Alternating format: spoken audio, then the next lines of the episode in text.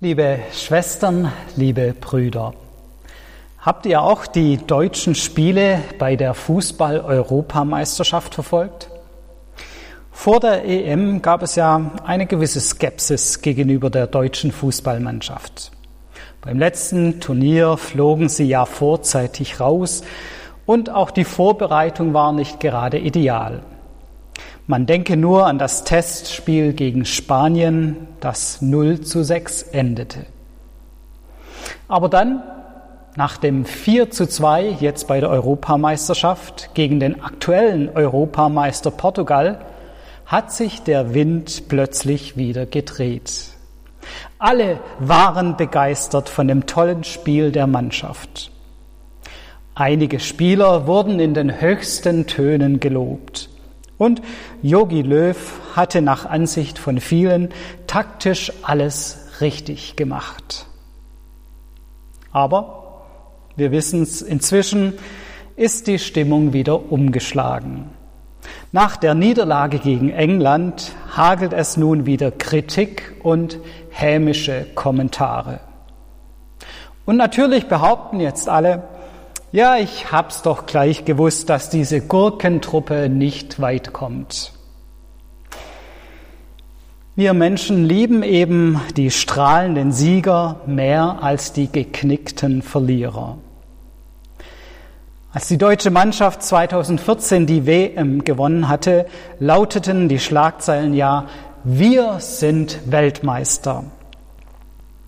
Aber jetzt, nach dem Ausscheiden der Mannschaft bei der EM wurde in den Medien vor allem darüber geschrieben, was der Trainer alles falsch gemacht hat und welche Spieler nicht ihre Leistung gebracht haben.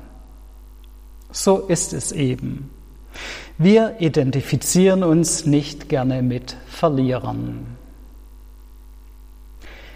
Das war in der Antike nicht anders als heute. Nicht nur im Sport wurden die Sieger gefeiert, sondern auch auf religiösem Gebiet. Da orientierte man sich an möglichst starken und mächtigen Göttern. Für die allermeisten in der antiken Welt war es deswegen völlig unverständlich, wie man an einen gekreuzigten Gott glauben konnte. Das Kreuz war damals ein Zeichen der Erniedrigung ein Zeichen der Niederlage, ein Zeichen der Verachtung. Der Tod am Kreuz war die grausamste und schmählichste Hinrichtungsart. Wer so sterben musste, der hatte keine Achtung verdient.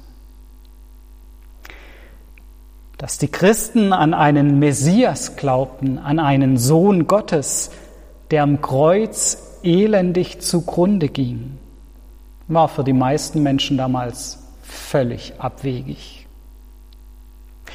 Für die einen war es einfach eine Dummheit und für die anderen ein Skandal. Paulus beschreibt das ganz nüchtern in seinem ersten Brief an die Gemeinde in Korinth. Der gekreuzigte Christus, schreibt er, ist den Juden ein Ärgernis und den Heiden eine Torheit. Für den Begriff, den Luther mit Ärgernis übersetzt, steht im Griechischen Skandalon. Für uns heute verständlich, ein Skandal. Und den Begriff, den Luther mit Torheit übersetzt, kann man auch mit Dummheit oder mit Unsinn übersetzen. Also, ein Verlierer als Gott, das ist entweder skandalös oder einfach nur lächerlich. Aber Paulus stellt diese Bewertung völlig auf den Kopf. Für ihn ist das Wort vom Kreuz nicht schwach und lächerlich, sondern es ist für ihn eine Kraft, es ist für ihn Weisheit. Wie kann er so etwas behaupten? Wieso wird für ihn aus dem Zeichen der Niederlage ein Zeichen des Sieges?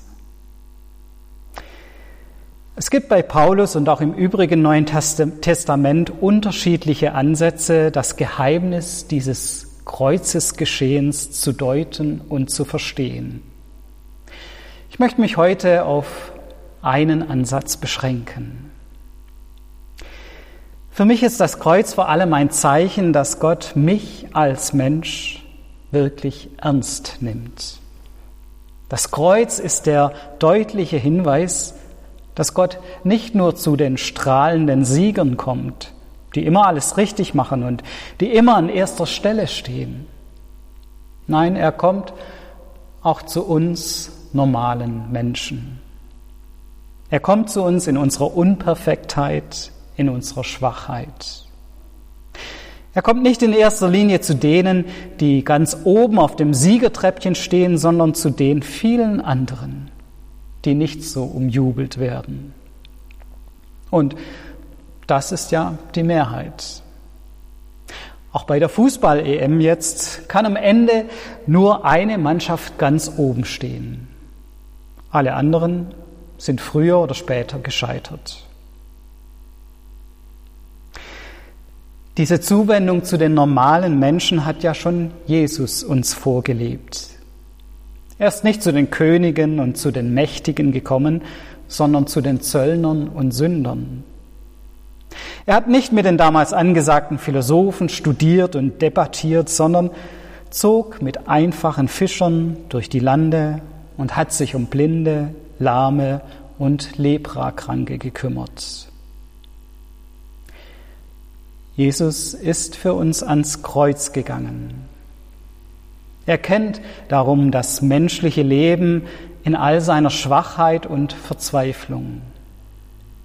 Er ist nicht der weit entfernte himmlische König, dem ausgewählte Gäste bei einer kurzen Audienz im Thronsaal auf den Knien huldigen dürfen.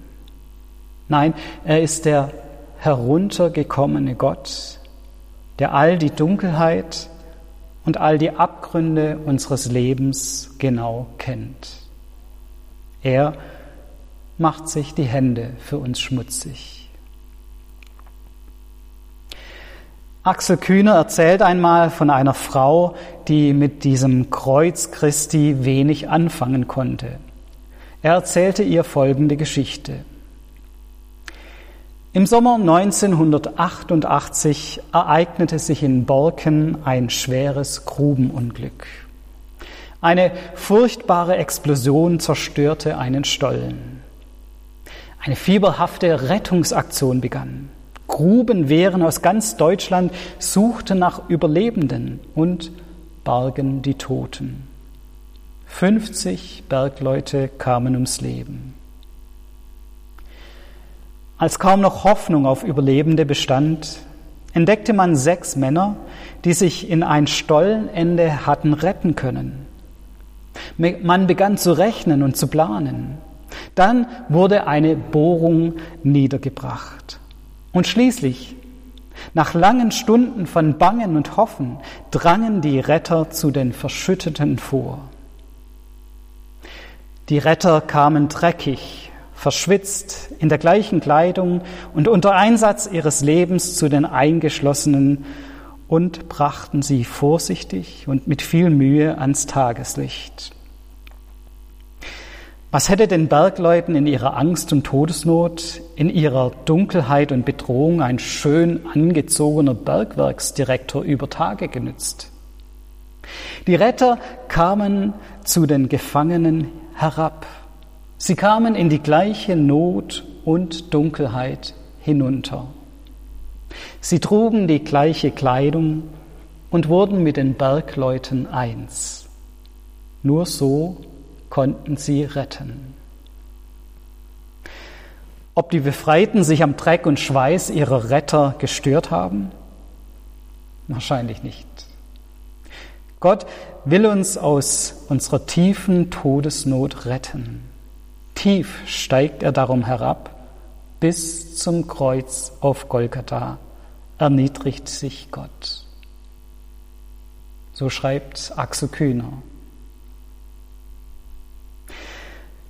Das Kreuz ist ein Zeichen dafür, dass Gott nicht darauf wartet, dass wir uns aus unserem Dreck, aus der Dunkelheit zu ihm hin nach oben arbeiten. Nein, er kommt zu uns herunter. Er wird einer von uns, er gibt uns die Hand. Diese Botschaft gibt mir Kraft. Denn ich weiß, es hängt nicht von mir, von meiner Kraft, von meinem Können ab, sondern von meinem Vertrauen auf Jesus, der am Kreuz für mich gestorben ist. Und diese Botschaft ist durch und durch klug und weise. Denn ich weiß, auf mich allein gestellt komme ich in diesem Leben nicht zurecht. Ich brauche Gottes Hilfe. Ich brauche seinen Beistand. Und deswegen macht mich diese Botschaft auch demütig gegenüber mir selbst und auch gegenüber anderen. Ich weiß, dass ich Fehler mache. Ich weiß, dass unsere Kirche und Gemeinde nicht perfekt ist. Aber ich weiß auch, trotzdem kann Gott in und durch uns wirken. Nicht, weil wir so toll sind, sondern weil Gott sich zu uns herunterlässt. Amen.